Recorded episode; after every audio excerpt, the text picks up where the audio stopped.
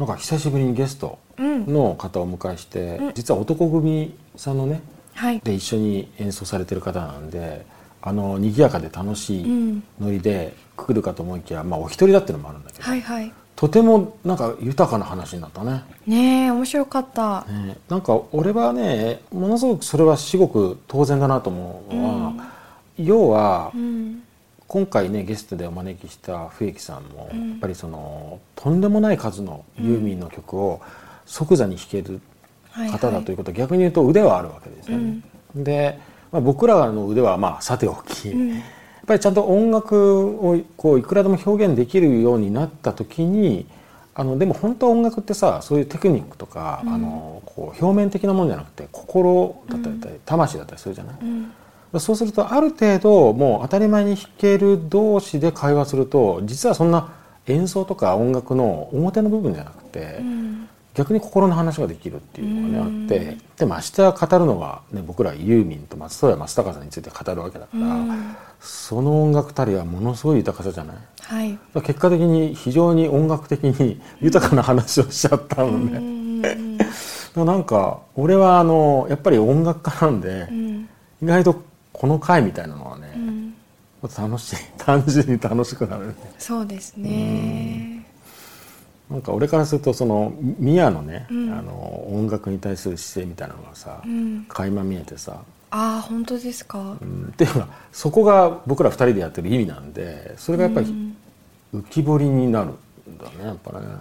なんかこう改めて、まあ、笛木さんの話を聞いてて思ったのは、私自身も、まあユーミンを知らなかったら、音楽やってないかもなーって思いましたね、それにユーミンを知ってしまったがゆえの人生というか、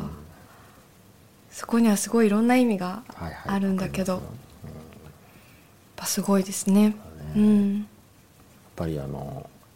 何回も言っちゃってるけど、音楽をあの表現する人とかね、ん。作品を作る人、ん。たくさんいるんだけれど、あの上下とか、ん。あるいは評価ではなく、んうんうん結果として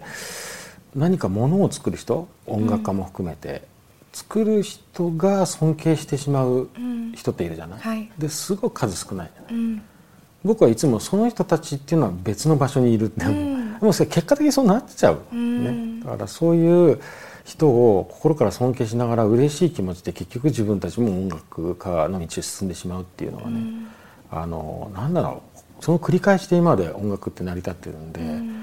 それを目の当たりにできる僕らはね幸せなんですよ、そういう元気なユーミンと元気な松任谷さんと共に時代を過ごせているというのはありがたいな。とこれは思うね、うん。そこまで深い感じの話になっちゃったね、なっちゃいましたね。ね。うんまあでもあの楽しい活動をしている人ですね。ん。ミキさんはね。見方を変えるととても珍しい人だと思うんで、かなり珍しいと思うんで、はいはいはい。その珍しいのが一体何なのかっていうのはちょっと番組を聞いていただくと分かるようになってますんで、はい。ね、ぜひ聞いてもらいたいと思います。